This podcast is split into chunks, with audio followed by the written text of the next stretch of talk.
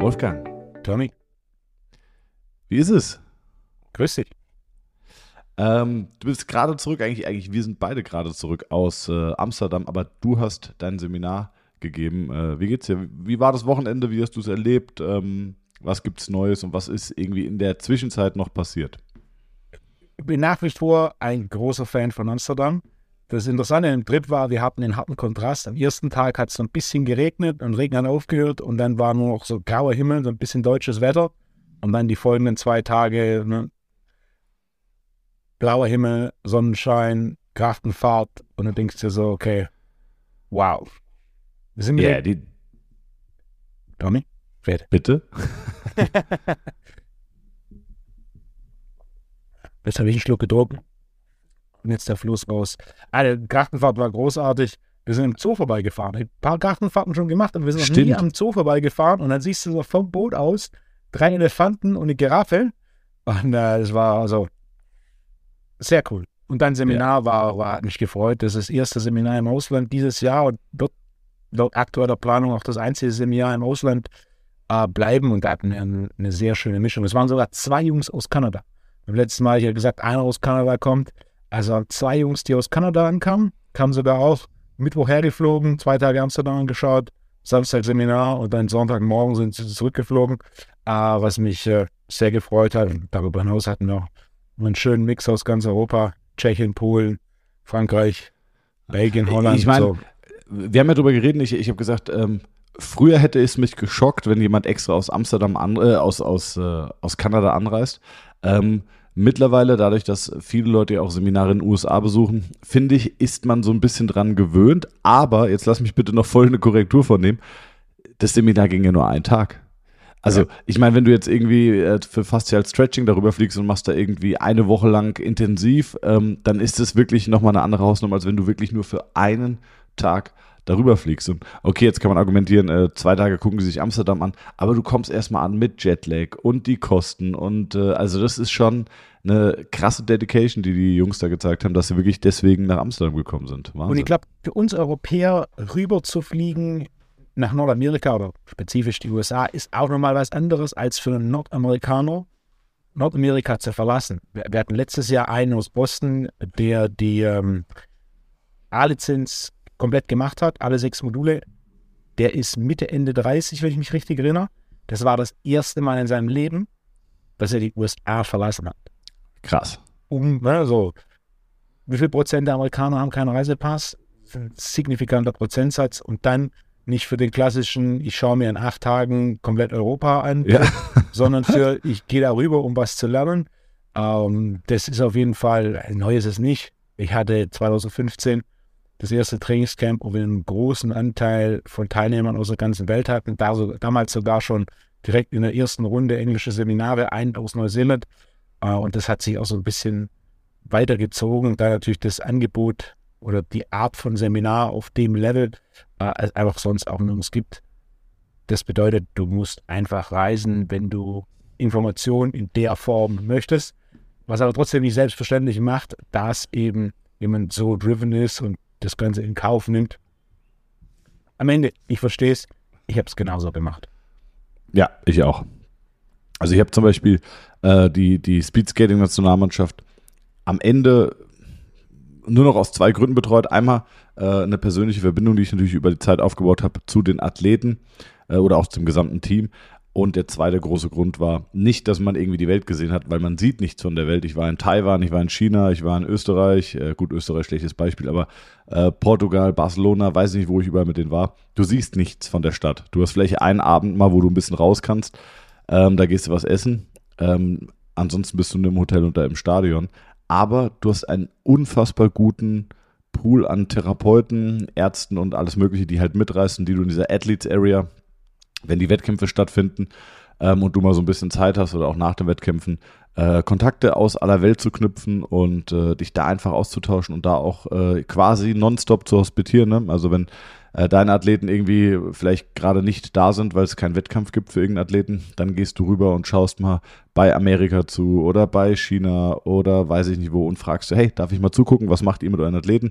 Und du siehst Dinge, die sind abgefahren, die hast du noch nie in deinem Leben gesehen. Und äh, das, äh, das ist schon krass. Also was, wenn ich jetzt mal so zurückblicke, welche Dinge ich in meinem Leben gesehen habe, therapeutisch, die ich nicht 100% erklären kann, die ich teilweise auch nicht verstanden habe. Was ist, ist da so die, die erste Ich wusste, dass du, du fragst, aber es ist, auch, es, ist auch, es ist auch ein gutes Thema. Ja, bitte mach. Was ist da so die erste Erinnerung, die dir jetzt sofort kommt, wenn ich dich frage, hey, was war das, was du damals gesehen hast, das wurde du so, wow, okay, was war das? Das, das abges also ich, ich habe ich hab zwei Geschichten. Ähm,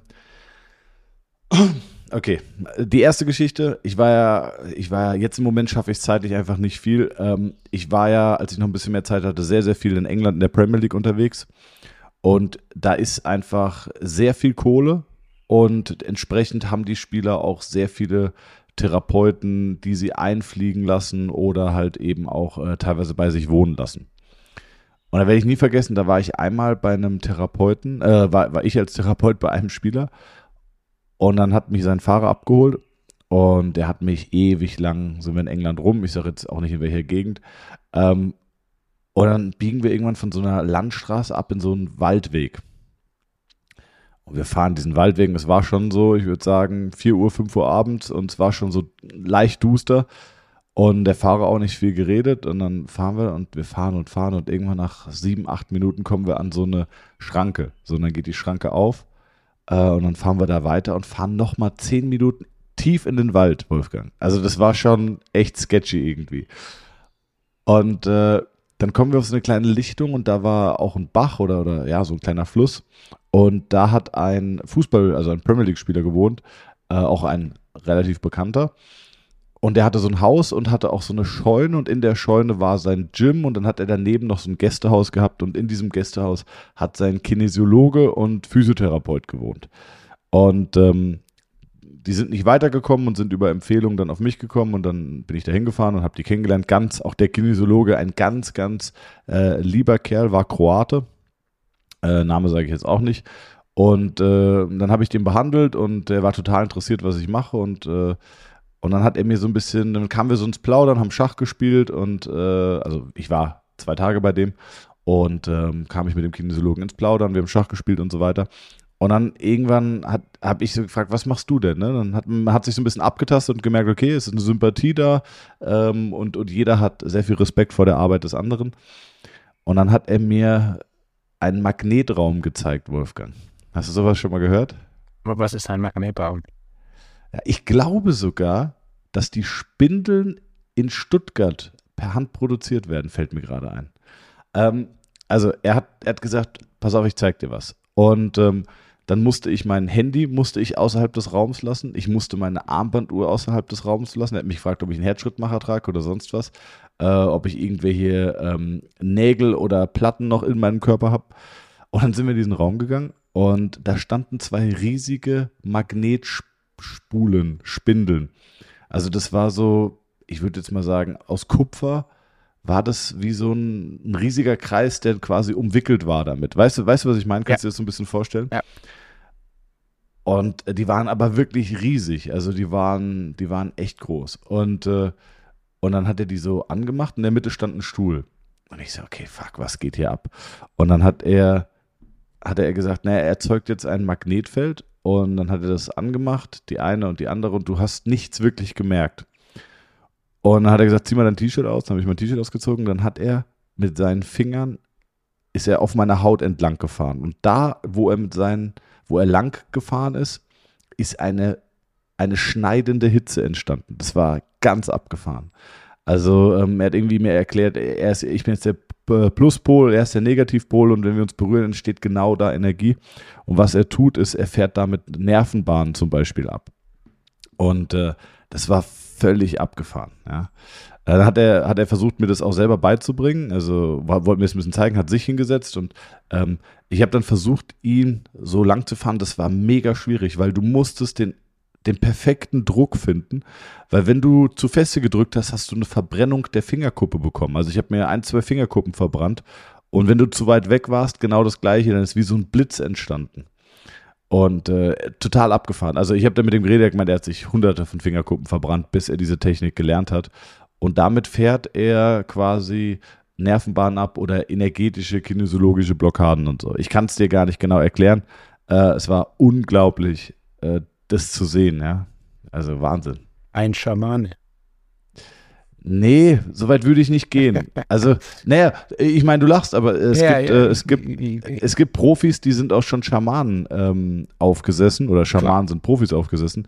Äh, ich kenne da eine, eine ganz gute Geschichte, möchte ich jetzt auch äh, nicht weiter ausführen, aber wo ein Schamane einen, einen absoluten Weltsportler, den jeder von uns kennt, ähm, ihm quasi aufgesetzt ist und äh, ihm dann mit der Zeit erklärt hat, äh, also ich meine, der Sportler war natürlich auch so ein bisschen offen dafür und äh, sicherlich kam, kommen so Leute ja auch in ein Leben, wenn es nicht wirklich rund läuft und äh, dann fängt er an und erzählt dir, naja, äh, ich spüre hier eine schlechte Energie, dein Trainer hat eine schlechte Energie, dein Berater hat eine schlechte Energie, deine Frau und und und und äh, kapselt diese Leute ab. Also ich glaube, das ist was auch viele Sekten und so ist immer der Plan, die Leute erstmal abzukapseln, ne, in eine Abhängigkeit zu bringen und äh, und dann versuchen, ja, so ein bisschen äh, Gehirnwäsche zu betreiben. Also man muss da aufpassen und, und deswegen sind, glaube ich, auch viele Vereine zu Recht skeptisch, wenn viele Athleten, ich meine, es ist ja mittlerweile auch sehr schick, ähm, externe Experten zu haben. Und es gibt natürlich auch sehr gute, aber es gibt wie in jeder Branche halt auch ein paar schwarze Schafe und deswegen sind auch Vereine teilweise so ein bisschen skeptisch, wenn man, ähm, wenn man nicht weiß, wo es hingeht. Ich meine, stell dir mal vor, ein Formel-1-Auto würdest du in irgendeine Werkstatt bringen, die das Team nicht kennt. Und das kann, können tolle Mechaniker sein, es können aber auch ein paar Scharlatane sein. Deswegen Vorsicht ist geboten. Ja. Hast du mal irgendwann, warst du mal in irgendeinem Gym oder so und hast mal das, das abgefahrenste, spektakulärste gesehen, was du, wo du gedacht hast, das gibt's ja gar nicht? Gibt es sowas bei dir überhaupt? Ich, ich kann mich an einen Kerl erinnern. Da sind wir tatsächlich noch einen Schritt weiter. Und zwar hat der durch so Klopftherapie ungelöste seelisch-emotionale Konflikte gelöst und dann konnten die Leute mehr Wiederholungen machen. Das hört sich weird an, aber ich habe es live gesehen. Also, also wie, wie, meinst du, kannst, kannst du genau. so ein bisschen ausführen? Die Ansteuerung von Brustmuskulatur war verbunden mit XY-Konflikt. Person hat Schrägbankdrücken gemacht, zwei Wiederholungen. Dann hat er mit der geredet, hat so Klopftherapie gemacht. Und das war jetzt nicht Akupressur, also das war nur so so Mentalfeldtechnikmäßig so, so, so klopfen. Und dann hat einfach mhm. die Person acht Wiederholungen gemacht mit dem gleichen Gewicht. Und die zwei Wiederholungen waren zwei AM. Das hast du gesehen. Ja. Das ist natürlich noch Aber das Schritt, war nicht so. Das ist noch ein Schritt so, weiter. Ja, Am Ende ja, vom Tag sorry. ist es relativ simpel. Das Nervensystem hat einen großen Einfluss auf Muskelrekrutierung und gewisse Faktoren, so einfach ist es nicht, aber gewisse Faktoren können äh, Muskelrekrutierung beeinflussen. Und ähm, entsprechend kann sowas einen positiven Effekt haben. Hört sich jetzt weit hergeholt an, macht aber am Ende vom Tag deutlich mehr Sinn. Ähnlich wie dieses Thema, was ich mit, mit Holger Fischer kurz hatte, äh, oder weiß nicht gar nicht, ob wir den Podcast angesprochen haben, und zwar dieses Thema emotionaler Stress und Knieverletzungen.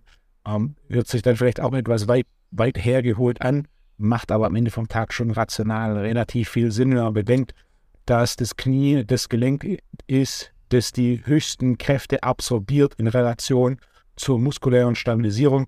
Das heißt, wenn du aufgrund von äh, Stressfaktoren ein eingeschränktes Nervensystem hast und entsprechend weniger Muskulatur rekrutieren kannst, ist auch entsprechend das Knie Verletzungsrisiko des Knies um ein Vielfaches höher. Nicht nur grundsätzlich, sondern vor allem temporär durch so einen Stressor. Ja, glaube ich sofort. Ja. Also da gibt es auch äh, sehr, sehr viele Korrelationen zwischen aufgetretenen Krankheiten und auch erlittenen Traumata. Also ich weiß zum Beispiel, dass äh, so ein Mammacer, also so Brustkrebs, sehr häufig in Verbindung steht mit ungelösten emotionalen Problemen mit der Mutter. Ähm, aber bin ich jetzt auch nicht tief drin, hatte da mal jemanden, der war auch äh, Arzt und Soziologe und der hat mir sehr, sehr viel so in diese Richtung erzählt. Äh, fand ich damals hochspannend, war vielleicht noch gar nicht weit genug dafür. Ähm, weil das ist ja ein Prozess, also das, das schließt vielleicht auch ganz gut die Brücke, weil ich muss sagen, genau das hat mir gut getan, in relativ jungen Jahren solche Dinge gesehen zu haben. Ich hatte die andere Geschichte bestimmt auch schon mal erzählt im Podcast ähm, von äh, Georg, ja, mit der Hüftproblematik. Hatte ich das mal erzählt, Wolfgang? Kann gut sein, aber. Ich, ich erzähle es nochmal. Patient kommt zu mir, ähm, damals 70 Jahre, wegen Hüftarthrose. So, und da kam er zu mir und er hatte die Hüftarthrose aber relativ kurzfristig, seit zwei Monaten, was sehr ungewöhnlich ist. Ich habe ihn untersucht und äh, alles gemacht und getan und habe ihn dann, also habe gesagt, du pass auf, das ist für mich eine sehr, sehr klare Hüftgelenksarthrose. Äh, ich würde empfehlen, lass dich operieren. Und äh, weil er war schon beim Arzt und der Arzt wollte operieren. Und hat er gemeint, ja, er würde sich so gerne aber von mir behandeln lassen. Und, ähm, dann habe ich gesagt, ah also ich habe dir meine Empfehlung ausgesprochen, wir können es gerne probieren, ähm, weil ich das natürlich schon ein bisschen komisch fand, dass innerhalb von zwei Monaten, vorher konnte er noch laufen und Rennrad fahren, äh, auf einmal nichts mehr geht. Habe ich gemeint, okay, komm, wir probieren es. Dann habe ich ihn behandelt und gemacht und getan und wirklich war sehr motiviert und ähm, nichts passiert, gar nichts. Und über die Zeit, ich mache die Geschichte jetzt relativ kurz, hat er dann gemeint, hier, ich, ich habe noch ein Ass im Ärmel oder was heißt ein Ass im Ärmel? Mir hat jemand empfohlen, es gibt da jemanden und der besorgt quasi ähm, ja so zwei Säfte, Schrägstrich Tees oder keine Ahnung, was es genau ist. Ähm, und das soll schon wohl sehr vielen Leuten geholfen haben. Ich meine, du, keine Ahnung, probier's. Und dann hat er sich über einen Kontakt äh, das besorgt. Und das klingt jetzt so schlecht also das klingt jetzt so, wenn man das jetzt in einem, in einem, in einem Drehbuch so verfassen würde, würde jeder sagen, das, das klingt zu kitschig, aber das waren zwei Einmachgläser und das eine sah aus wie Pisse und das andere sah aus wie Scheiße. 100% ernst. Hey. Und diese Einmachgläser kamen in türkischer Zeitung eingewickelt. Da waren Kreuzworträtsel drauf. Und dann hat er, er sollte das 14 Tage nehmen, morgens äh, das Gelbe und abends das Braune.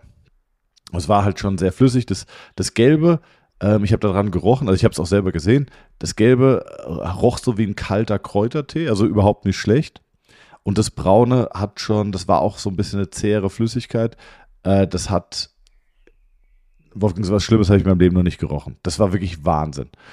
Und dann hat er angefangen, das zu nehmen.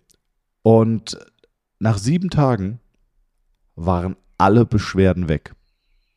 Ich habe ihn in der Zeit zweimal behandelt und ich merke so, ey, Hüftvorrotation, also Innenrotation funktioniert wieder, Außenrotation, Muskelspannung released, äh, Beckenbeweglichkeit ist wieder da. Also es war, es war wirklich, Wolfgang, das habe ich in meinem Leben noch nicht erlebt. Jetzt war das Zeug aber so ekelhaft, dass erst nach sieben, acht Tagen hat er es abgesetzt, weil er gesagt hat, er kann nicht mehr, es geht nicht mehr. Und, und das glaube ich ihm. Also ich habe ihn dann immer so ein bisschen aufgezogen und auch verarscht. Ähm, weil wir uns gut verstanden haben. Und dann hat er gemeint, äh, Thomas, es geht nicht. Und dann habe ich gesagt, bring mir das mal mit. Da hatte ich das auch gesehen. Und dann hab, hab, hat er gemeint, probier mal nur das Gelbe. Und das ist schon, das ist schon wirklich, äh, das, also das ist nicht ganz so schlimm wie das, wie das Braune, aber es ist eigentlich nicht erträglich.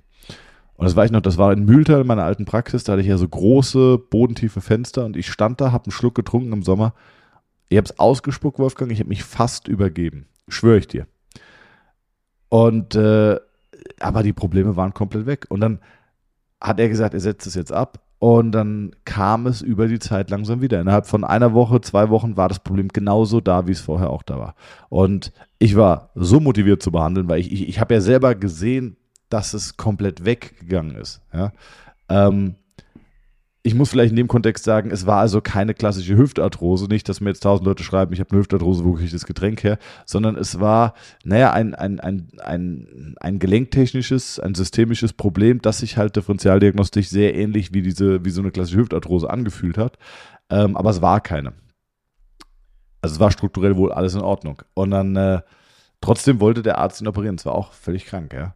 Naja, und dann, dann hat äh, hat er das nochmal genommen? Also er, es kam dann zurück und ich habe wirklich, ich habe alles gemacht, Wolfgang. Wir haben Krafttraining probiert. Wir haben alles, was in meinem therapeutischen Repertoire damals stand, haben wir probiert, völlig ohne Erfolg. Und dann war irgendwann der Punkt, okay, er holt sich das Zeug nochmal. Und das war extrem schwer zu bekommen, weil das kam über den Landweg. Das war nicht teuer. Der hat da 50 Euro nur für bezahlt. Also für, für, für sowas, das funktioniert nicht teuer. Ähm, das kam wohl wirklich aus Anatolien, hat da irgend so ein äh, Bergdoktor hat es gebraut und ähm, kam, wie gesagt, in so einer türkischen Zeitung eingewickelt. Und das Problem war, das waren ja Einmachgläser. Ne? Das heißt, der konnte das jetzt nicht, also die konnten das nicht per Post schicken, weil der Zoll das natürlich äh, zu Recht rausgefischt hätte. Da war ja keine Angaben und nichts dran. Was ist da drin, was sind die Inhaltsstoffe und so weiter. Und deswegen wurde das immer so ein bisschen über den Landweg. Irgendwie, wenn jemand aus dem Urlaub gekommen ist oder aus dem Heimatbesuch, hat er davon ein paar, paar Flaschen mitgebracht. Also sehr, sehr schwierig zu besorgen. Und dann hat er es nochmal genommen, hat es durchgezogen. Ich glaube, er hat es elf Tage lang geschafft. Und dann war es komplett weg. Und ich sehe diesen Patienten immer noch ein bis zweimal die Woche und es ist komplett weg. Es ist komplett weg. Er kommt jetzt immer noch, weil wir uns über die Zeit angefreundet haben, zum Training. Und äh, er ist komplett schmerzfrei. Er macht wieder seinen Sport und äh, völlig, völlig abgefahren, Wolfgang. Wirklich völlig krank. Und der, äh, die, dieser Patient hatte therapeutisch und auch ärztlich schon alles durch. Und die Hypothese, super interessant. Die simple Hypothese aus meiner Sicht ist, das war irgendeine Kräutermischung, die einen stand, stark entzündungshemmenden Effekt Ganz genau. hatte. Ganz genau. Weil ich habe sehr ähnliche Geschichte dazu. Ich habe einen Kunden, keine Supplement-Affinität. Aus irgendeinem Grund hat ihn das Thema Vitamin D gepackt. Also er hat alle Standard-Supplements genommen, alles, was ich empfehlt habe. Aus irgendeinem Grund hat ihn das Thema Vitamin D gepackt. Äh, Ganz kurz, war affin für Supplements oder nicht? Gar nicht. Zero. Ah, okay, Also- alles klar. Okay, also hat, hat, hat nichts von dir genommen an Nee, er Supplements. hat alles von mir genommen, aber hat kein, Ah, okay. kein Interesse gehabt an Supplements. Also ah, er hat okay, sich okay, dann okay. nie mit okay. auseinandergesetzt. Ah, jetzt verstehe ich es. hat Okay. dann ein Buch zu Vitamin D gekauft. Das ist wahrscheinlich das erste Buch im Bereich Ernährung, das er in seinem Leben je gelesen hat. Irgendwie hat ihn das Vitamin D-Team gepackt und er hatte bei sich im Vertriebsteam einen Kerl, der in zwei Wochen eine Hüft-OP hätte bekommen sollen, weil er so Hüftprobleme hatte. Und hat der gesagt, hier, jetzt nimmst du Vitamin D und das hilft. Eine Woche später waren die Hüftprobleme weg und der Kern hat seine Hüft-OP abgesagt. Na, ist krass. Was am Ende vom Tag ist mit Sicherheit nicht in hohem Maß reproduzierbar. Dass es aber funktioniert hat, ist natürlich der erste Punkt. Ähm, Vitamin D hat einen riesen Einfluss auf Zellstoffwechsel. Und gerade sowas, Thema Schmerzen, Entzündungen, ist, ist immer ganz nah miteinander verbunden. Das bedeutet, die einfachste Hypothese in dem Kontext ist, dass Vitamin D hat sein Entzündungsmanagement so stark optimiert, äh, dass die Hüftproblematik einfach weg war. Und das nach einer Woche, was natürlich auch schon gerade für Vitamin D, was immer seine Zeit braucht, verdammt schnell war. Ähm, nichtsdestotrotz, Ja. der Fall ist älter, er ist mir immer noch im Kopf. Also gar keine Frage. Ich möchte den Fall gar nicht schmälern. Ähm, bei, bei, da würde wäre jetzt nur mein erster Gedanke, aber wir versuchen ja wirklich immer so ein bisschen offen zu sein und uns nicht nonstop irgendwie Honig ums Maul zu schmieren. Da wäre noch meine erste Idee. Ich habe auch schon wirklich sehr vielen Leuten von der Knie- oder Hüft-OP äh, bewahrt. Und es gibt mechanische äh, Dysfunktionsmuster, bei denen ein Problem so akut sein kann, dass man wirklich direkt sagt, okay, das muss operiert werden, das ist ein ganz akutes Impingement, das ist eine Hüftarthrose oder was auch immer. Ähm, vielleicht hat er sowas gehabt und es hat Ja. sich auch von alleine gelöst. Plus natürlich Entzündungsmanagement durch Vitamin D. Ja. Aber das ist so. Ähm, es war ein längerfristiges Problem, also es war nichts Ja. Akutes. Also die Ah, okay, okay, Hüftprobleme okay. waren lange, lange da. ah, okay, okay. quasi ja, last. Resort war, wir müssen Hüfte, operi Hüfte operieren. Okay. Ich weiß auch nicht mehr, ja, was es ist für eine OP war, Geschichte. ähm, sondern es war so ewige Probleme, konnte nicht richtig laufen Ja. und dann war quasi innerhalb von einer Woche Hüftschmerzen weg, nachdem sie lange da war. Aber die Grundidee, die du genannt hast, ist immer noch die gleiche. Ähm, Entzündungsmanagement, äh, keine Ahnung, das ist wie wenn du, wenn du die Wohnung heizt, aber einfach das ein Fenster offen ist, dann wird es schwierig, die Wohnung warm zu bekommen. Wenn du das eine Schönes Fenster, Beispiel. wenn du das eine Fenster schließt, auf einmal, boah, ein paar Stunden später, die Wohnung ist warm. Schönes Beispiel, Wolfgang. Kenne ich die 100 Jahre, das habe ich noch nicht gehört. Ja, stimmt natürlich. Ähm, ja, es ist krass. Ich meine, am Ende kann es nur Entzündungsmanagement sein, wo man aber auch sagt, ähm, mein Patient hat viel entzündungshemmende Intervention erfahren. Also ähm, ich kann es nicht sagen, aber es ist wirklich, es war unfassbar. Unf also für mich unfassbar. Und ähm, das Schöne an solchen Erfahrungen, wenn man die jetzt nicht nur erzählt bekommt, weil ich meine, ihr, ihr, ihr freut euch jetzt über die Geschichten, die wir euch erzählen und äh, ist irgendwie cool, aber wenn du die nochmal selber durchlebst, im Sinne von, du testest den Patienten, du behandelst ihn und es passiert gar nichts. Und auf einmal löst sich dieses Problem wie von Zauberhand auf und du kannst es nicht erklären und keiner kann es erklären. Nicht mal der Kerl, der ihm das Zeug organisiert hat, konnte es erklären. Der wusste nur, dass es in seiner Heimat viele Leute nehmen und das wohl hilft. Oder dieser, dieser äh, Bergdoktor wohl vielen hilft. Aber wenn du sowas dann wirklich selber erlebst und, und merkst, das ist jetzt nicht irgendwie irgendeine Geschichte oder irgendein Fake oder so, sondern du erlebst es. Das öffnet ähm, das öffnet deine, deine Perspektive auf dieses gesamte Ja. Thema so krass. Also so krass. Ähm, dass du einfach sagst, ey, es gibt so viele Dinge, die können wir uns nicht erklären. Das bedeutet aber nicht, dass sie nicht da sind. Also äh, so, so, so quasi, nur weil wir noch nie einen Alien gesehen haben äh, oder bis jetzt noch kein Ziel gelandet ist, können wir halt auch nicht per se behaupten, dass es keine gibt. Ja, ich bin jetzt kein, kein, äh, kein Alien-Befürworter, aber ich will nur sagen, so, nur weil man etwas nicht erklären kann, kann man nicht sagen, dass es nicht funktioniert oder nicht da ist. Und deswegen bin ich sehr dankbar um diese Erfahrung. Ich hatte auch Adolf Katzenmeier, einer meiner frühesten Lehrer oder auch, ja, Mentoren ist vielleicht ein sehr großes Wort, aber auf jeden Fall Lehrer, ähm, dem ich viel zu verdanken habe. Da kam eine Patientin, deutsche Leichtathletik-Nationalmannschaft, Dreisprung, kam in die Praxis, war schon an der Lendenwirbelsäule operiert, sollte nochmal operiert werden. Und der hat einfach, äh, ich weiß es nicht, der hat irgendwie festgestellt, dass da irgendwas mit, mit einer arteriellen Versorgung war. Damals hat er gesagt, ähm, sie hatte wohl mal Muskelfaserriss auf dem Hüftbeuger. Das hat sie auch bestätigt. Und seine Hypothese war, äh, dass irgendwie beim Zusammenwachsen sich ein Grinsel gebildet hat und eine Sickerblutung äh, verursacht hat und dann irgendwo den Nerv hinten komprimiert hat. Ich kann es nicht mehr wiedergeben. Damals war ich noch zu jung, um das vollständig zu, zu greifen. Das war, da war ich 18, gerade fertig mit der Ausbildung. Nee, 21, gerade fertig mit der Ausbildung. Aber Ende vom Lied war, die war operiert, sollte nochmal operiert werden, kam mit Krücken rein, habe ich mit meinen eigenen Augen gesehen und ist nach einer Stunde, aber es war auch brutal, der, also die hat da auch wirklich geweint und unglaubliche Schmerzen durchgemacht. Ähm, aber das Ende vom Lied war, die konnte wieder rennen. Die ist auf dem Flur gerannt, Wolfgang. Und die kam mit Krücken. Ich habe es mit meinen eigenen Augen gesehen. Und ich glaube, wie gesagt, wenn man solche Erfahrungen mal gesehen hat oder solche Dinge, ja, das öffnet einfach ganz viel. Und, äh, und wenn man sowas aber noch nie gesehen hat, dann glaubt man solche Geschichten einfach nicht, was ich auch verstehen kann. Ne? Deswegen wünsche ich einfach jedem, da sind wir über dem Thema Anfang, äh, ja, einfach viel zu reisen und sich Gesch Leute anzugucken, Geschichten anzugucken, äh, sich verschiedene Ansätze anzuschauen. Also, das kann ich nur empfehlen. Und selber mal gesehen zu haben, ja, macht, Ja. macht da nochmal einen großen Unterschied, was so die Offenheit angeht. Ja. Entzündungsmanagement ist faszinierend, auch ganz einfach, als ich als Trainer angefangen habe und vorhin habe, Supplemente zu nehmen und so weiter, hatte ich auch einen Fall. Äh, weibliche Kundin, Anfang 20, hatte so klassisch, wie soll man es nennen, Akne, Pickel, so rund um den Mund, aber immer so halber Zentimeter Durchmesser rot. Weißt du, weißt du, was ich meine, ne? Ja. Ich habe ihr Kurkumin empfohlen. Die war morgens zum Termin da. Die hat mittags das Kurkumin an, angefangen zu nehmen. Hat dann es zum Mittagessen genommen und zum Abendessen genommen. Und nach dem Abendessen waren diese roten Pickel komplett weg. Äh, Kokomin vielleicht nochmal ganz kurz. Kurkumin ist, äh, ist ein Kraut, das das stark entzündungshemmend ist. Äh, ist quasi äquivalent zu einem COX-2-Hemmer. Und es waren zweimal genommen. Sie hat mir ein Foto gemacht, weil sie es nicht glauben konnte, dass es weg war. Auch das Krass. wieder, die Reproduzierbarkeit wird nicht wahnsinnig hoch sein, aber in ihrem Fall war es einfach, morgen war es, morgens war noch da, es war immer da, hat sie ziemliche Probleme gehabt und einfach am Abend waren die weg. Wahnsinn. Wahnsinn. was da mal Entzündungen oder da im Körper ausrichten können. Und wenn die nicht optimal gemanagt werden, werden sie halt doch relativ schnell chronisch. Äh, und da kann sowas wie dieses gelb-bräune Wegglas-Gemisch oder auch sowas wie, Kogomin dann doch einen, einen für den Moment in einzelnen Fällen großen Einfluss haben.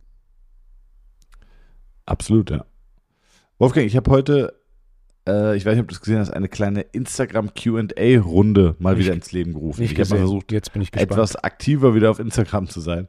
Ähm, und habe gedacht, ich habe hier mal ein paar Fragen rausgezogen. Also erstmal vielen, vielen Dank. Es waren ganz viele Fragen. Und äh, ich habe mir überlegt, weil ich hier immer dazu aufrufe, hey, es soll irgendwie ein interaktiver Podcast sein und wir wollen die Sendung ja auch mit euch gestalten. Und da kriege ich äh, häufig Fragen irgendwie unter der Woche, da lese ich und antworte aber nicht direkt oder vergesse sie zu screenshotten. Deswegen habe ich mir überlegt, vielleicht ist es eigentlich ganz cool. Montags rufe ich dazu auf, könnt ihr gerne auf der Seite immer äh, was reinschreiben und dann haben wir vielleicht auch so eine kleine QA-Liste, die man zusammen nochmal durchgehen kann, Wolfgang. Ähm, so, soll ich einfach mal ein paar Fragen vorlesen? Hau raus. Ähm, Therapie und Training und Diagn also Therapie, Training und Diagnostik bei Schulterpatienten. Finde ich, ist eigentlich ganz, ein ganz nices Thema, das man nochmal ganz kurz machen kann. Jetzt kommt jemand zu dir. Ähm, was sind so deine Go-To-Tests, die du machst, wenn jemand äh, vielleicht ein Problem mit der Schulter hat? Also testest du aus, ähm, welche Bewegungen sind schmerzfrei, welche Übungen sind schmerzfrei, ähm, trainierst du um die schmerzhaften Übungen drumherum oder sagst du, naja, da kriegst du auch noch folgende Corrective Exercises, die dir auf jeden Fall helfen können? Die Antwort ist ja. Gut, dann die nächste, nächste Frage. ja. Ja, ja, ja. Klar. Also die große Frage ist halt, ich denke, wir beide würden wahrscheinlich direkt zu Beginn fast die gleiche Frage stellen. Das ist erstmal die, wo tut's weh und bei was tut's weh? Und basierend darauf dann erstmal ein, zwei Tests machen und so erstmal mittels Ausschlussverfahren gucken, was kann sein, was kann es nicht sein. Ja. Bei Was- meiner, Ja, bitte? aus, aus meiner Perspektive als Trainer ist natürlich immer die große Frage. Erstens, können wir die obere Extremität trainieren, beziehungsweise gibt es da Belastung der Schulter, die möglich ist? Äh, wenn ja, welche? Klassischerweise das Erste, was weg ist, ist die Mobilität und Stabilität über Kopf. Äh, entsprechend ist es das Ziel, diese wiederherzustellen, was dann mein oberstes Ziel ist. Im ersten Moment natürlich, Ziel ist immer zu trainieren, gegebenenfalls um ein Problem drumherum zu trainieren, aber das nicht zu ignorieren, sondern mittels Training nach und nach die verlorene Fähigkeit oder die eingeschränkte Fähigkeit wiederherzustellen. Äh, zwei Tipps, die es oft gibt, von denen ich kein Fan bin, ist Punkt Nummer eins, äh, durch den Schmerz durchzutrainieren. Also Nein, auf gar keinen Fall. äh, Das ist, es wird immer noch propagiert, das heißt Schulterschmerzen einfach weiter trainieren soll. Nein, ein Schmerz ist ein Zeichen davon, dass du da gerade Ja. was machst, was du nicht machen sollst. Das Ganz genau. Nicht durchtrainieren. D- Das Einzige, wo ich so sage, ah, okay, das ist zum Beispiel, wenn du noch nie Dips gemacht hast und selbst wenn du mit dem Gummiband anfängst, äh, Dips können am Anfang eine gewisse Form von unangenehm haben, aber nicht schmerzhaft. We also, we weißt du, was ich meine? Ja. Das ist so, aber wie gesagt, genau das, was du sagst, nie in den Schmerz rein und dann ist so die Frage, äh, tut es weh, so, na, Handgelenk könnte so ein bisschen unangenehm sein, Schulter vorne könnte ein bisschen spannen, der Ellenbogen oder der Trizeps am Ellenbogen könnte ein bisschen spannen. Also ich finde, Dips ist so eine Übung, wo man sagt, das, das, das darf auch mal etwas unangenehm sein, aber nicht schmerzhaft sein. Sorry, ich wollte dich unterbrechen. Ich stimme zu. Ja. Das war ein neuer Bewegungsmuster auf einen Gips, ist, ist ein Bewegungsmuster, das ein bisschen besonders ist, was die Schulterbelastung angeht. Ähm, da, da, da darf man schon ein bisschen unangenehm spüren, aber nicht schmerzhaft. Und sobald man dieses Bewegungsmuster etwas gelernt hat, äh, sollte es sich auch deutlich angenehmer und flüssiger anfühlen. Was, was würdest du sagen, jetzt hast du gesagt, Überkopfbewegungen sind instabiler. Jetzt wäre meine allererste Frage, instabiler als? Also Ähm, grundsätzlich, statistisch das Erste, was du verlierst, ist Stabilität und Mobilität über Kopf. Das heißt, entweder du bist nicht mehr imstande, den Arm über Kopf sauber zu strecken oder Stabilität, du nimmst kurz eine Langhandel, du versuchst das Ding über Kopf zu drücken und du hast Schmerzen in der Schulter. Und was wäre jetzt, das war gerade der Gedanke, wo ich hinaus wollte, Ja. welche Bewegung ist deiner Erfahrung nach die stabilste? Sind es Bewegungen, die quasi drückend nach unten gehen, sowas wie Dips, oder Ja. eher horizontales Drücken wie Horizontal mit einem äh, Ellbogenwinkel von etwa 45 Grad ist grundsätzlich am stabilsten, sta- stabilsten in der Schulter, was Druckübungen angeht. Ja. Das ist das, Okay. was am wenigsten Probleme macht, ist auch grundsätzlich Kurzhandelbankdrücken mit neutralem Griff. Das ist, das ist das große Thema da. Also würdest du sagen, Military Press stabiler als Schulter oder als Nackendrücken? Stabiler im Sinne von, dass ich mehr Kraft generieren kann, ja. Okay. Also ist im Umkehrschluss eigentlich das Ziel jedes Trainierenden dahin zu bekommen, dass er stabil Nackendrücken ausführen kann. Ja. Also großes Thema für mich in Schultergesundheit ist eben dieses langhand Nackendrücken sitzen und das ist auch nicht schlecht für die Schulter. Und wenn der eine sagt, ja, es ist schlecht für die Schulter, weil ich Schulterschmerzen habe, nee, ist nicht schlecht für die Schulter, denn du hast einfach nur noch nicht die Stabilität und die Mobilität in der Schulter, um sauber Nackendrücken auszuführen. Das heißt, du solltest es noch nicht machen. Dein Ziel, Ziel sollte aber sein, dass du deine Mobilität in der Schulter und deine Stabilität äh, dahin bekommst, dass du sauber und sicher mit relevantem Widerstand lange Nackendrücken machen kannst. Was ist relevanter Widerstand? Ähm, zum einen die Frage, immer im Verhältnis zu den anderen Drückübungen. Wenn jemand einen absoluten Wert möchte, äh, Langhandel-Nackendrücken für eine Wiederholung mit deinem Körpergewicht ist eine sehr gute Benchmark. Aber Wolle. Oder, oder? Äh, also 100 Prozent. Ich, ich gehe sogar zu weit zu sagen, Nackendrücken mit dem doppelten Körpergewicht ist eine sehr gute Benchmark. Also das ist aber sogar schon eine sehr, sehr gute Benchmark. Absolut. Aber wir haben auch sehr, sehr ambitionierte und gute Zuhörerinnen und Zuhörer, deswegen würde ich das schon so rausgeben. Ähm, äh, also Wolfgang, das ist ja absurd. Das wäre ja 114 Kilo oder was, mit denen ich Nackendrücken machen müsste. Ja. Ich, ich weiß, dass ich zu meiner Prime habe ich 60 Kilo Nackendrücken für sechs bis acht Wiederholungen gemacht, glaube ich. Das heißt, ich hätte wahrscheinlich so 75 gedrückt für eine. Kommt das hin? Ja. Krass. Ah, Wahnsinn. Aber das habe ich ja gesagt, eine sehr gute Benchmark. Ja, yeah, ja. In, ähm, der, in der Schulnote ist es sehr gut eine Eins. Ja, ja hast du recht. Und wie, äh, was sage ich nochmal? Warte mal. Äh, eine gesetzliche Krankenversicherung, so sagt der Gesetzestext, bietet einen ausreichenden Zugang zu medizinischer Versorgung. Und ausreichend ist eine 4. Ja, sehr schön. Ähm, ja, ja. Das, das, das, tut mir immer so leid, aber es ist halt wirklich so. Auf der anderen Seite muss man aber auch den Gesetzgeber oder auch die gesetzlichen Kassen in Schutz nehmen. Das wäre ja, alles andere wäre ja auch gar nicht zu leisten. Ne? Also, ja. ähm, okay, jetzt nochmal eine Frage. Was ist das häufigste Problem der Schulter? Also Leute kommen zu dir und sagen, Wolfgang, ich würde total gerne irgendwie trainieren und ähm, jetzt habe ich irgendwie äh, ich habe jetzt äh, Schulterschmerzen. Dann fragst du, wo und wo zeigen dann die meisten Patienten hin? Also im Trainingskontext, wenn wir jetzt mal Trauma ausschließen, Trainings, also Trauma ja, im Sinne genau. von Trauma außerhalb vom Training. Funktionelles Problem. Genau. Äh, ist es in erster Linie Schulterdach. Also gerade klassische Impingement, ähm, Acromioclavikulargelenk. Äh, ah ja. Oder ja. Äh, vordere, vordere Delta, also quasi frontal ja. vorne auf dem Schultergelenk. Das sind so die beiden Sehr Klassiker. Gut. Ja. Was gibt es einen Test, den du machst, um, äh, um Impingement auszuschließen? Wolfgang ist mal wieder eine richtige. Ähm, das ist mal eine warum, Qualitätsfolge wieder. Warum soll ich es ausschließen?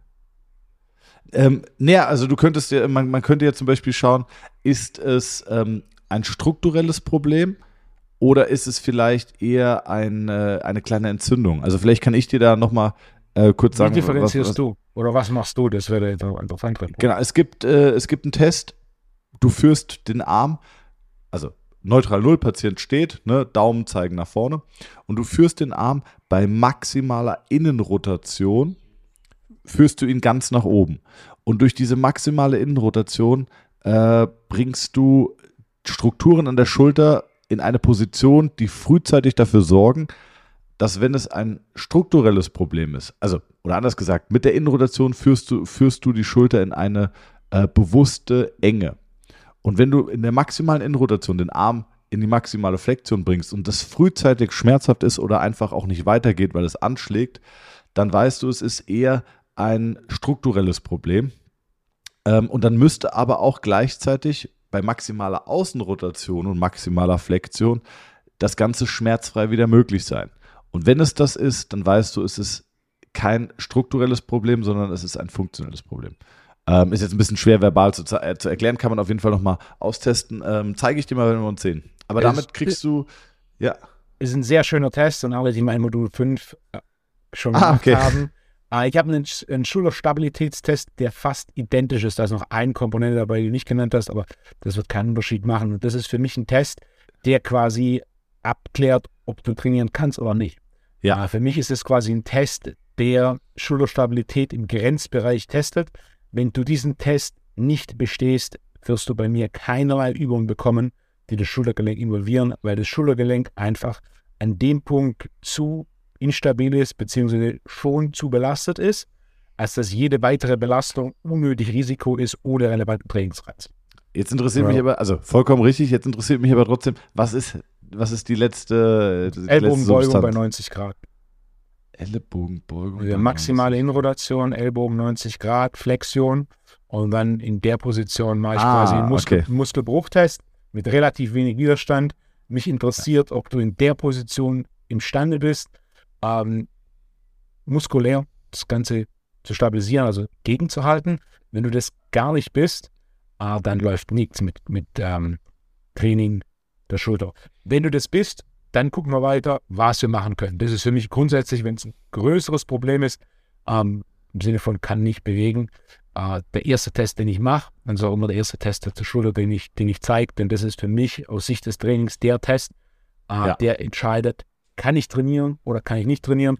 Ja. Äh, die strukturelle Komponente, aus der Sicht habe ich es noch nie gesehen, aber du hast vollkommen recht. Im Endeffekt an dem Punkt, an dem du diesen Test nicht bestehst, ist das Ganze strukturell so eingeschränkt, dass ich von jeglicher Art von Training über die Schulter abrate.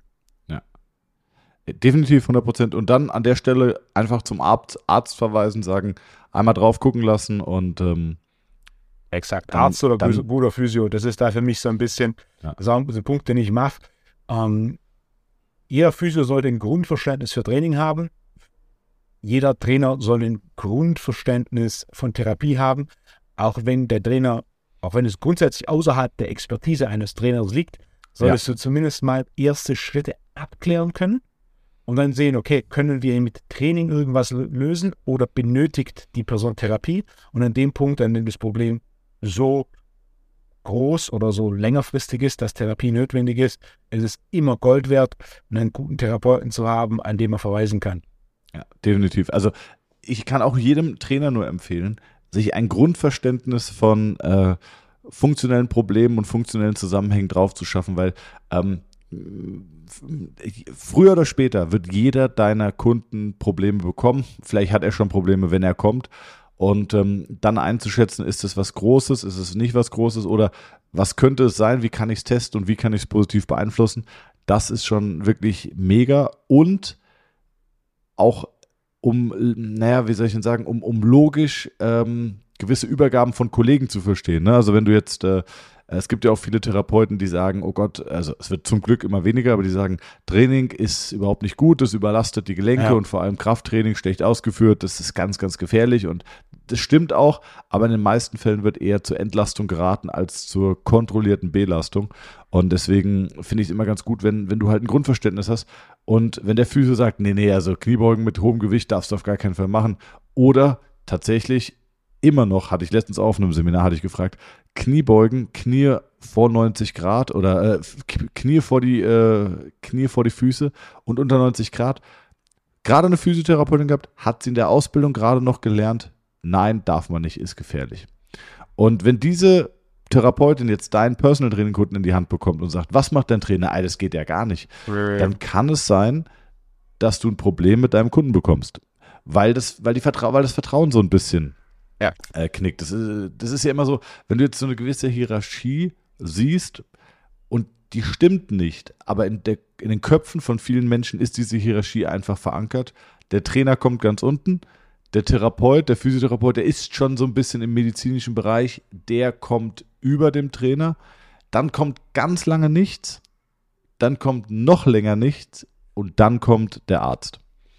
Und äh, natürlich stimmt diese Hierarchie nicht und jeder ist Experte auf seinem Gebiet und am Ende muss man irgendwie interdisziplinär zusammenkommen.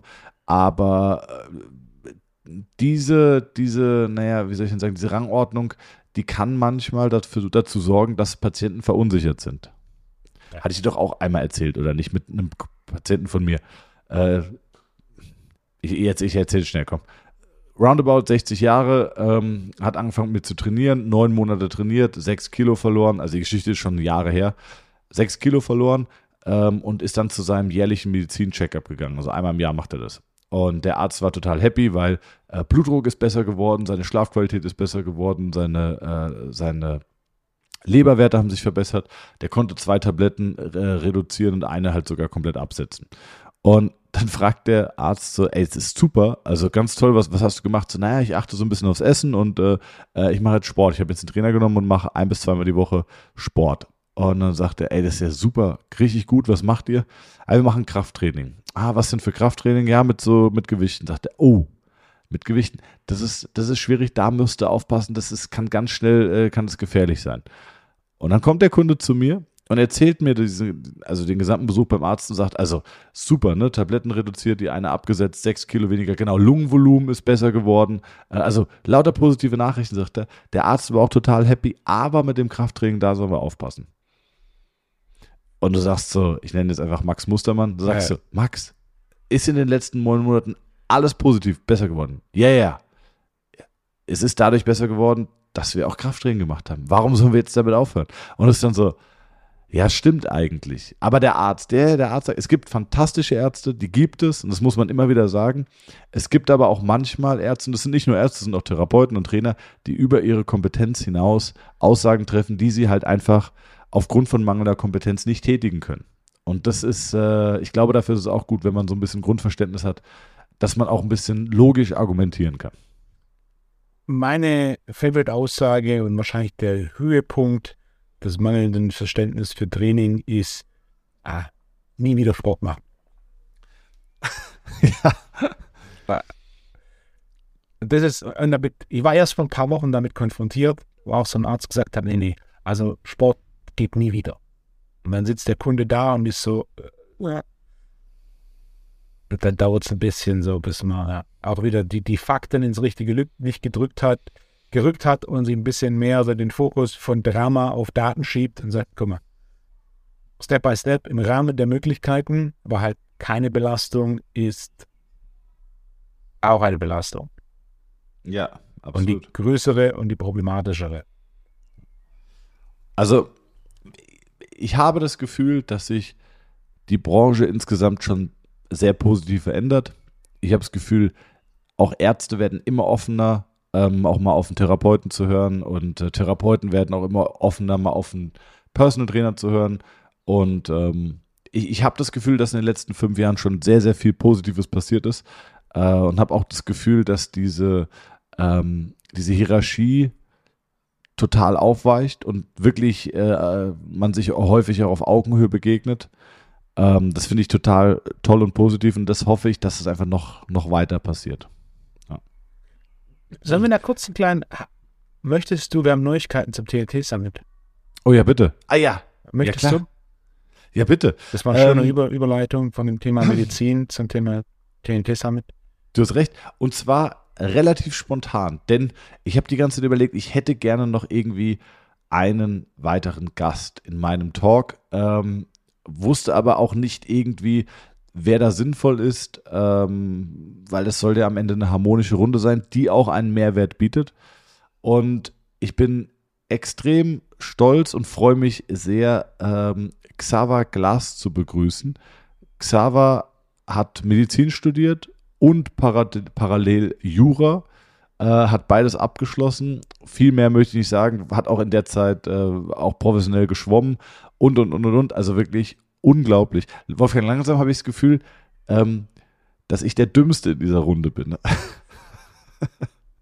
Wenn ich mir überlege, Holger okay. Fischer, du, Dr. Feucht, und dann komme ich.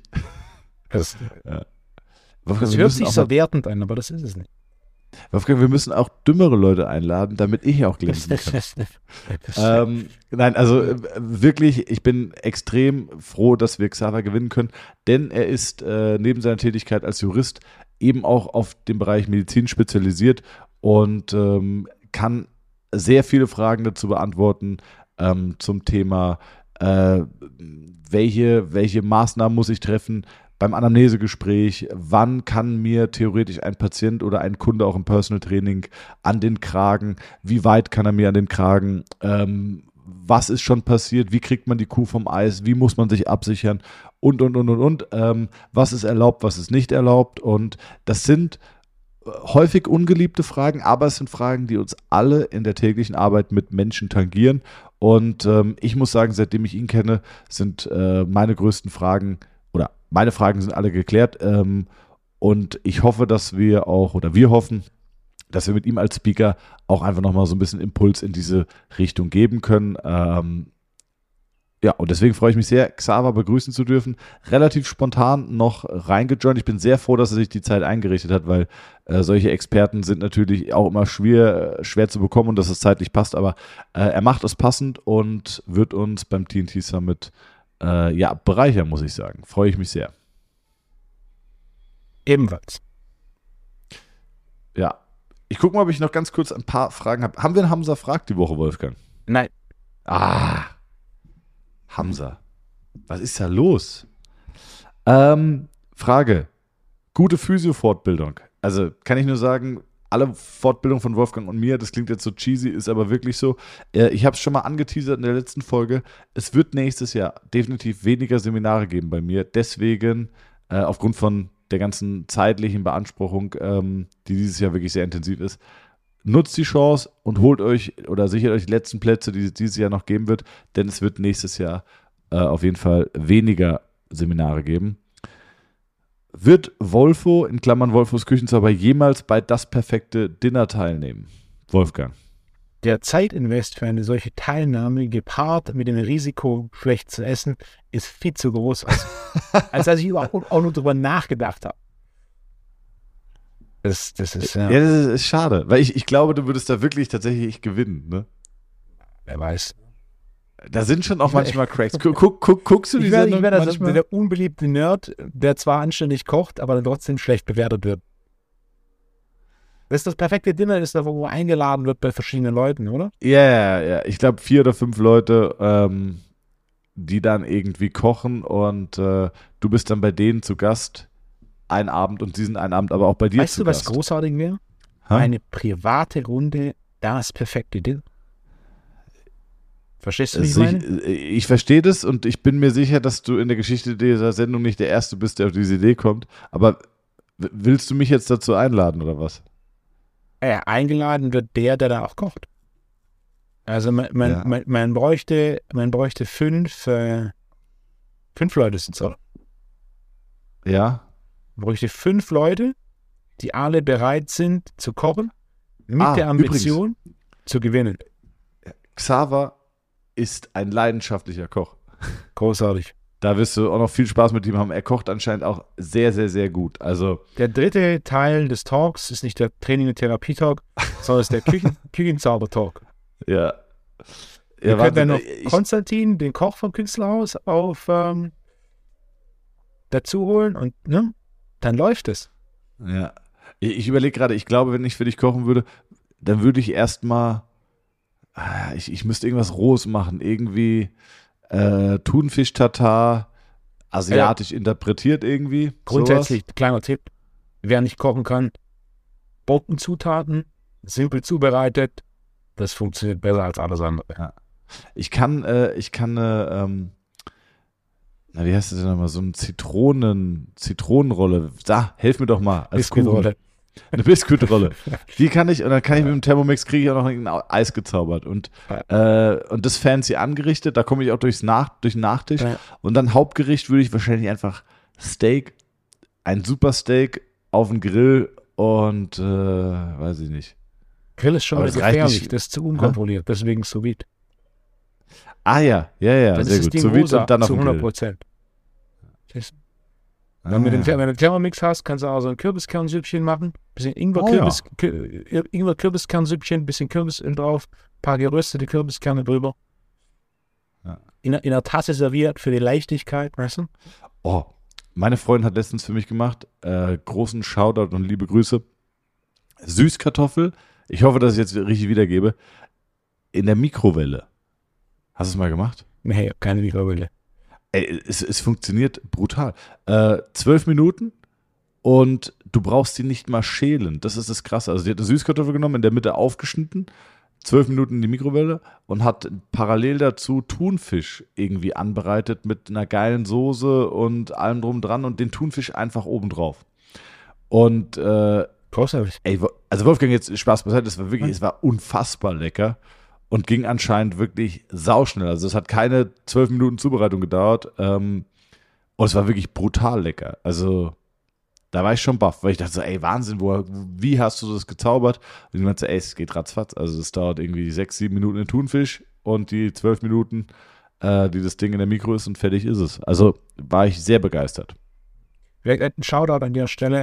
Äh, Amsterdam, das Essen, das mich am meisten begeistert hat, Rosario, ist im Jordan-Distrikt, äh, ist ein kleiner Mexikaner, sieben Tische, handgemachte Maistortillas und das beste mexikanische Essen, was Geschmacksbilder und Produktqualität angeht, das ich jemals außerhalb von Mexiko hatte. Ähm, vielleicht an der Stelle für den Fall, dass jemand nach Amsterdam geht, äh, sensationell.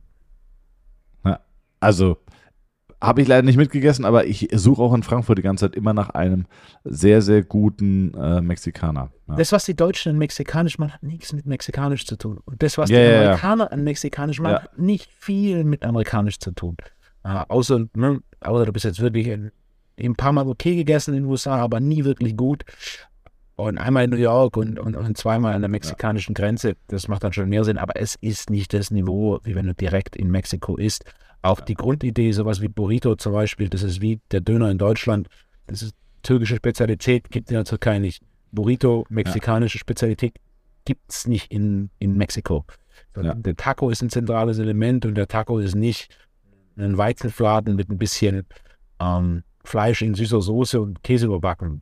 Das- ist auch, das ist amerikanisch, das Tex-Mex. Das hat wenig mit, äh, mit ähm, mexikanischer Küche zu tun, die in erster Linie, also Tacos, Tostadas und Ceviche, das ist für mich äh, der Kernteil der karibischen mexikanischen Küche, also Küstennähe. Und dann so Dinge wie so Mole, was man selber bekommt, was so mexikanische Soße ist, die du einfach nur mit Tortilla isst. Das, das kriegst du, oder außerhalb von Mexiko wird das schwierig zu bekommen und vor allem dann auch noch mit der Produktqualität die Basis ist für die Geschmacksbilder, die du eigentlich willst. Ja. Rosario in Wolfgang. Amsterdam. Ja, Großartig. sehr gut. Ich habe noch ein, zwei Fragen, die wir vielleicht noch durchkloppen können, weil ich äh, fand es echt schön, wie viele Leute sich gemeldet haben. Ähm, ganz kurz, was haltet ihr von einer Mobilisation mit einem Band für das Sprunggelenk, um den Talus, und dann hört die Nachricht auf, nach hinten zu schieben, glaube Ja, ich, sollte das heißen. Soll ich, willst du? Willst, du- willst du? Ist eine Mobilisation, die, die sehr, sehr gängig war, Ja. vielleicht auch immer noch ist. Ähm, wird häufig ausgeführt mit dem Fuß irgendwie auf einer Kiste. Es funktioniert aber primär dadurch, dass du einfach zu einer maximalen Beugung im oberen Sprunggelenk, also dass du, dass du eine maximale Beugung im Sprunggelenk provozierst. Das Band hilft nicht wirklich, denn äh, was das Band primär macht, ist, es komprimiert Tibia und Fibula zusammen und führt sogar fast eher zu einer Immobilität äh, vom Sprunggelenk oder von der Beweglichkeit vom Talus. Deswegen, man hat es früher viel gemacht, ich habe die Übung auch angeleitet. Äh, ich zeige sie auch in Seminaren ab und zu nochmal, aber eher aus dem Aspekt, um zu erklären, äh, dass es deutlich bessere Mobility-Übungen gibt als die Sprunggelenksbeweglichkeit mit äh, Gummiband. Trotzdem sehr, sehr common. Ich weiß nicht, wie, wie siehst du das? Also ich finde sie großartig, ist die erste, die ich empfehle. Ja, echt? Okay, hätte, ja- hätte ja sein können, dass, hätte Ja. sein können, dass du einen Erfahrungswert hast und sagst, so, nee, das ist schon die beste. Ja. Ineffektiv und damit nicht, dementsprechend nicht auf der Liste der Optionen, die ich empfehle. Wie du sagst, kann funktionieren. Also die Theorie dahinter ist halt ganz sexy. Ja. Und irgendwie wirkt es auch so, Ja. es wirkt cool, weil du noch ein Band dazu Ja. nimmst und das soll das dahin ziehen. Also ich, die, die Theorie dahinter ist sexy, aber in der praktischen Umsetzung gibt es viel, viel, viel bessere Übungen. Da müssen wir jetzt auch nicht drauf eingehen, weil es den Rahmen sprengt, können wir vielleicht nochmal in einer anderen Folge drauf eingehen. Aber um die Frage zu beantworten, na, nicht so gut, gibt bessere Übungen. Und vielleicht noch eine letzte Frage und zwar Pro und Contra von Barfußschuhen, Wolfgang. Finde ich ist auch immer ein sehr, sehr großes Thema. Ähm, was, was hältst du davon?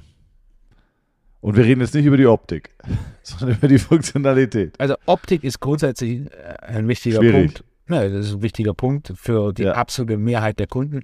Äh, wer Barfußschuhe tragen kann, ist es mit Sicherheit eine bessere Option. Ähm, grundsätzlich empfehle ich gerne und habe das auch selber so, so viel barfuß wie möglich zu laufen. Also meine Favorite Art von Urlaub ist auch grundsätzlich der, in dem ich ausschließlich barfuß laufen kann. In der Praxis ist es dann doch relativ schwierig. Äh, zu Hause barfuß laufen geht dann doch schon einfacher. Äh, wer so Barfußschuhe in seinem Alltag tragen kann, sehr gerne. Beim Training würde ich damit nach und nach starten, denn gerade ein Gewichtheberschuh, was meine grundsätzliche Empfehlung ist für das Training von Beinen, bringt dann doch eine gewisse Stabilität und optimiert dann halt auch doch, oder optimiert nicht, sondern nimmt die Sprunggelenksmobilität etwas aus der Gleichung. Wenn du natürlich eine optimale Sprunggelenksmobilität hast und dich auch Schritt für Schritt an das Barfußlaufen gewohnt hast, kannst du auch gern in Barfußschuhen Beine trainieren. Ja. Also der Punkt, den du gemacht hast, bin ich 100% dabei und zwar langsam daran gewöhnen. Also es ist kein Schuh wie jetzt ein normaler Laufschuh, den ziehe ich an und das ist jetzt mein Daily Driver, sondern das ist schon durch die fehlende äh, Stabilität oder die fehlende Dämpfung vor allem, äh, das ist schon intensiv. Ich finde es auch gut, ich finde es gesund, ähm, aber das größte Problem ist, es wird zu schnell zu intensiv betrieben. Äh, ich habe auch einen Kunden, der spielt damit Tennis. Also musst du überlegen, okay, was eine krasse Belastung. Ne? Aber da hat er sich, äh, da hat er sich auch mit der Zeit langsam hintrainiert. Ja. Ähm, ich finde Barfußschuh gut. Ich finde sie etwas, äh, ich, ich finde, wie gesagt, dass der Einstieg zu, zu intensiv ist und aus meiner Erfahrung heraus, es ist auch nicht jeder dafür gemacht. Also ähm, wer krasse Fußprobleme hat, ähm, sage ich jetzt mal, statische Probleme oder Ansteuerungsprobleme oder, oder, oder, ähm, oder auch Unbeweglichkeitsprobleme, da können Schuhe schon beim Kompensieren helfen. Jetzt ist natürlich, kann man sagen, okay, man muss die Ursache beheben. Ja, natürlich. Aber nicht jeder hat einen Therapeuten, einen Arzt, einen Trainer oder irgendeine fähige Person an seiner Hand, der hilft, diese Probleme mit aufzuarbeiten. Ähm, und deswegen sage ich, äh, sind manchmal Schuhe, die für eine gewisse sinnvolle Kompensation da sind, doch zu empfehlen. Also großer Freund von Barfußschuhen, äh, muss man aber gucken, dass man sich langsam irgendwie daran gewöhnt und sich so langsam rantastet. Ja. Großartig. Wolle. Ich, also ich fand es eine super Idee mit der QA-Folge. Danke ja. an mich. Danke, ja, danke, danke. Besten ähm, Dank. äh, na, hat Spaß gemacht und äh, ich würde sagen, wir behalten das so bei. Wer Lust hat oder Fragen hat, äh, auch gerne sehr spezifisch, gehen wir auch gerne drauf ein. Montags wird auf meiner Insta-Story äh, wird immer so ein, so ein QA-Kasten kommen. Immer ist auch schon eine, eine, sehr, sehr große Ansage. Aber wir versuchen es beizubehalten. Und dann könnt ihr uns gerne mit Fragen löchern. Und ihr, ihr merkt, es führt auch wieder dahin, dass wir so ein bisschen fachlicher werden. Also sehr, sehr gerne. Ich finde, die Folge hat mir sehr viel Spaß gemacht, Wolfgang. Dito. Ähm, ich wünsche dir eine, eine wunderbare Woche. Jetzt am Wochenende steht für mich Seminar an. Basismodul 2 obere Extremität. Eine Woche später Advanced Seminar 1, glaube ich. Und eine Woche später schon der TNT Summit. Also bei mir geht es jetzt Schlag auf Schlag. Ähm, ja, ich wünsche dir eine gute Woche, Wolfgang. Und alles Gute und bis nächste Woche. Ebenfalls. Ciao. Gute Woche.